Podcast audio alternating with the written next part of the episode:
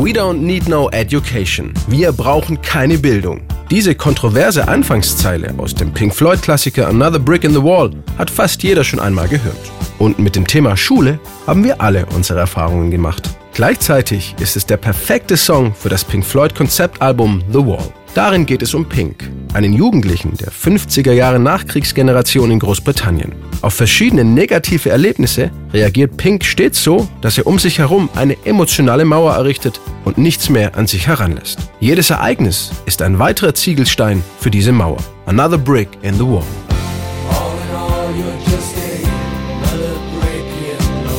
Geschrieben wurde The Wall fast im Alleingang von Pink Floyd-Bassist Roger Waters.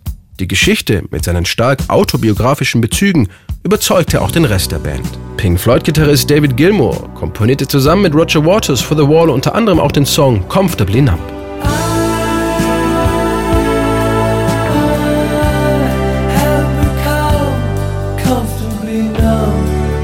Another Brick in the Wall thematisiert in seinen drei unterschiedlichen Teilen jeweils einschneidende Erlebnisse von Pink. In Part 2 geht es um dessen negative Erfahrungen in der Schule. Roger Waters fühlte sich an seine eigene Kindheit erinnert.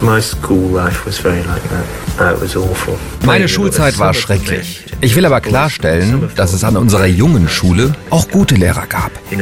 Ich verdamme die Schule nicht grundsätzlich. Aber die schlechten Lehrer können einem wirklich schaden und davon gab es einige an meiner Schule. Es ging immer nur darum, uns klein zu halten. Sie waren nicht an uns interessiert, sondern nur daran, dass wir ins Schema passten und dann etwas Ordentliches studierten.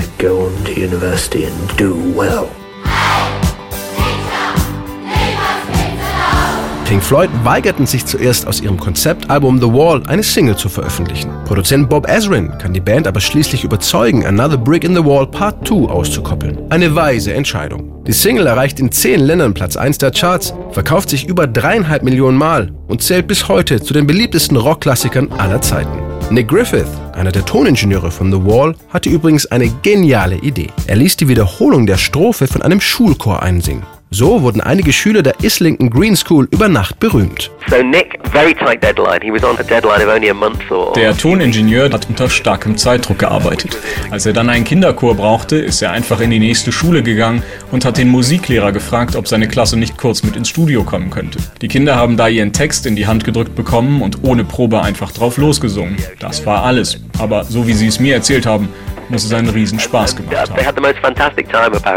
Der schottische Musikrechteanwalt Peter Rohan vertrat einige Schüler der Islington Green School, die 2010, gut 25 Jahre nach den Aufnahmen, erfolgreich eine Beteiligung an den Radiotantiemen von Another Brick in the Wall Part 2 eingeklagt hatten.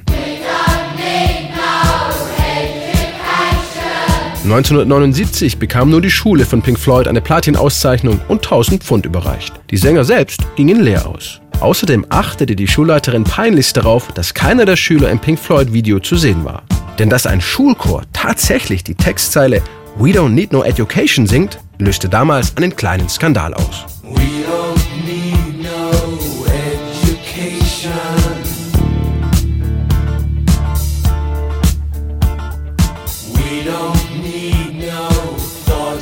control. No dark sarcasm in the classroom.